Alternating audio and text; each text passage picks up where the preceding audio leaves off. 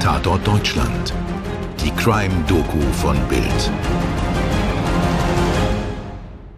Herzlich willkommen zu Tatort Deutschland, eurem True Crime Podcast.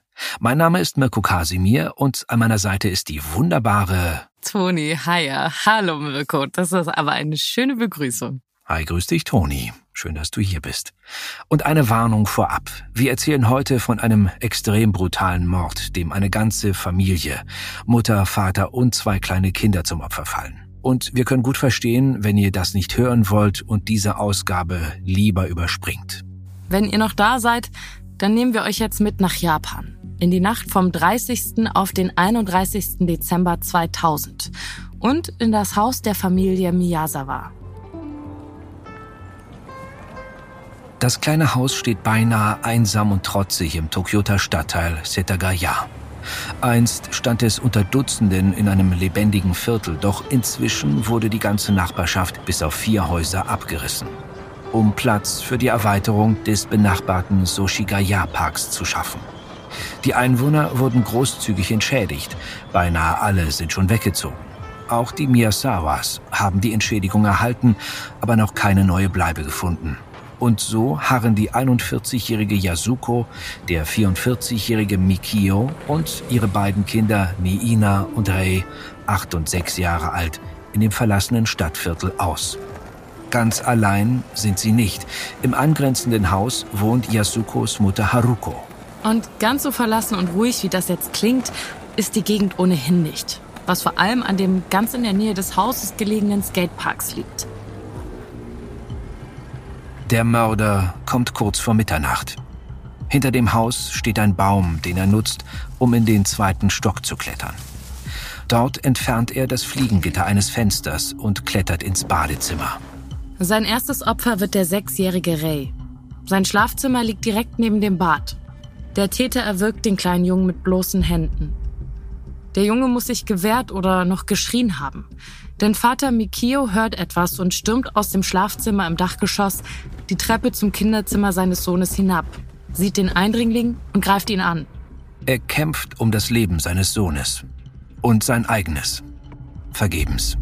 Der Angreifer zieht ein langes, schmales Messer, wie es normalerweise zur Zubereitung von Sashimi, also dünnen Scheiben von rohem Fisch, verwendet wird. Trotzdem kann Mikio dem Täter eine schwere Verletzung an der Hand beibringen. Doch dann rammt ihm der Mörder das Messer direkt in den Kopf. Mit solcher Wucht und Grausamkeit, dass die Klinge bricht und ein Teil von ihr in Mikios Schädel verbleibt. Dann stößt er ihn die Treppe hinab. Yasuko und Niina müssen mit angehört, vielleicht sogar gesehen haben, wie ihr Mann und Vater getötet wird. Ein unvorstellbarer Horror. Und sie sind im Dachgeschoss des Hauses gefangen. Es gibt keinen Weg zu entkommen. In aller Ruhe geht der Mörder in die Küche im Erdgeschoss, sucht sich ein neues Messer, wieder ein Küchenmesser, und geht hinauf ins Dachgeschoss, wo die kleine Niina und ihre Mutter nichts anderes tun können, als ihren Mörder zu erwarten. Yasuko versucht ihre Tochter zu schützen, wirft sich auf sie, doch die beiden haben keine Chance. Er tötet sie mit mehreren Messerstichen.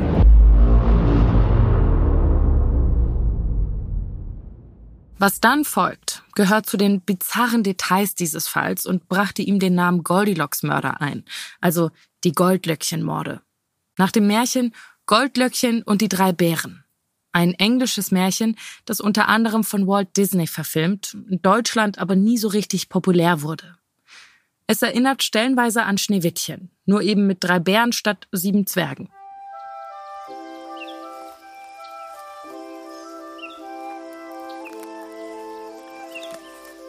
Die drei Bären wohnen zusammen in einem Häuschen im Wald. Jeder von ihnen hat sein eigenes Bett, eine eigene Schüssel für den Brei, den sie so lieben, und einen eigenen Stuhl.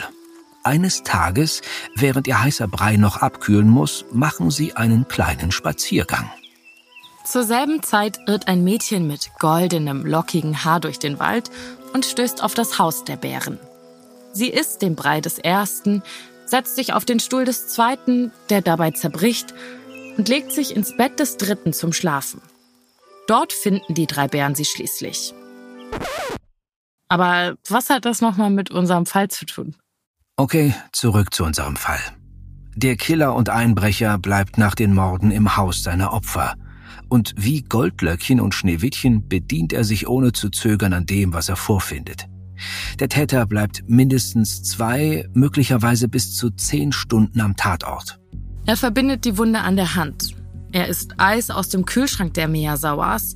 Vier Sorten probiert er aus. Er trinkt Gerstentee, surft am Rechner der Familie im Internet, zieht sich Kleidung des Vaters an und macht den Indizien nach sogar ein Nickerchen auf dem Sofa. Und er benutzt die Toilette für ein großes Geschäft, ohne zu spülen. Hm, definitiv nicht Schneewittchen-Style. Naja, ich weiß nicht. Um das Thema wird ja in Märchenbüchern normalerweise ein großer Bogen. Ja, ja, ja, ja, Mirko, danke. Ich glaube, wir brauchen das hier nicht weiter vertiefen. Eins ist auf jeden Fall klar. Der Mörder hinterlässt unglaublich viele Beweisstücke am Tatort. Fingerabdrücke, DNA, die Tatwaffen, seine eigene Kleidung und ja, die Hinterlassenschaft im Badezimmer anhand derer die Polizei später sogar sagen kann, was er vor der Tat alles gegessen hat. Entdeckt werden die Leichen von Yasukos Mutter, die sich im Nachbarhaus wundert, warum ihre Tochter nicht ans Telefon geht. Kurz nach 10 Uhr morgens am 31.12.2000 geht sie nach nebenan und erlebt den wohl schlimmsten Albtraum, den man sich vorstellen kann. Im Erdgeschoss, am Fuß der Treppe, liegt ihr Schwiegersohn mit einer schrecklichen Wunde am Kopf und mehreren weiteren Verletzungen. Ray in seinem Bett, erstickt. Ihre Tochter leblos, von zahlreichen Messerstichen schrecklich zugerichtet und unter ihr Niina, die Enkelin. Eine ganze Familie, ihre Familie, ausgelöscht. Die Polizei ist zuversichtlich, den Fall schnell klären zu können. Denn anders als bei anderen Fällen gibt es hier ja eine überwältigende Menge an Beweismitteln. Damit haben sie zwar noch keinen Täter, aber viele Hinweise auf seine Identität. Seine Fingerabdrücke sind nicht in der Polizeidatenbank. Er ist also entweder nicht vorbestraft oder kein Einheimischer. Die DNA-Analyse deutet darauf hin, dass seine Mutter wahrscheinlich aus Südeuropa stammt oder südeuropäische Vorfahren hat. Der Vater ist möglicherweise Koreaner oder Chinese. Die akrobatische Art des Einbruchs und die Kämpfe deuten auf einen jungen Mann hin. Rechtshänder, ungefähr 1,70 Meter groß. Schlank, wie man anhand des Umfangs der von ihm zurückgelassenen Gürteltasche schlussfolgert. Überhaupt sind die Gürteltasche und die blutige Kleidung des Täters die wichtigsten Hinweise. Schnell führt eine Spur nach Südkorea. Der Killer trug weiße Laufschuhe einer Marke, die zwar auch in Japan verbreitet ist, die jedoch nur in Korea in der Größe verkauft wird, die der Täter trug. Zusammen mit der DNA, die auf eine koreanische Abstammung hindeuten könnte, klingt das vielversprechend. Doch die Spur führt ins Leere. In Südkorea werden die Fingerabdrücke aller Einwohner gesammelt und gespeichert, unabhängig davon, ob sie jemals mit der Polizei in Berührung geraten sind oder nicht. Die Abdrücke des Täters sind nicht dabei. Auch eine weitere Spur verläuft im Sand. Der Täter trug ein weißes Shirt mit violetten Ärmeln, von dem in ganz Japan nur 130 Stück verkauft wurden. Mit großem Aufwand versucht die Polizei, die Käufer aufzuspüren. Doch sie findet nur ein gutes Dutzend, die sich alle schnell als unschuldig erweisen. Es gibt auch äußerst verwirrende Hinweise. In der Gürteltasche werden Sandkörner gefunden und nach einer langwierigen und aufwendigen Untersuchung kann ihre wahrscheinliche Herkunft ermittelt werden. Sie scheinen aus dem Südwesten der USA zu stammen, aus der Wüste von Nevada, aus einem Gebiet nahe der Edwards Air Force Base. Es wird eine der größten Ermittlungen der japanischen Kriminalgeschichte. Und ich finde, man könnte fast behaupten, der weltweiten Kriminalgeschichte.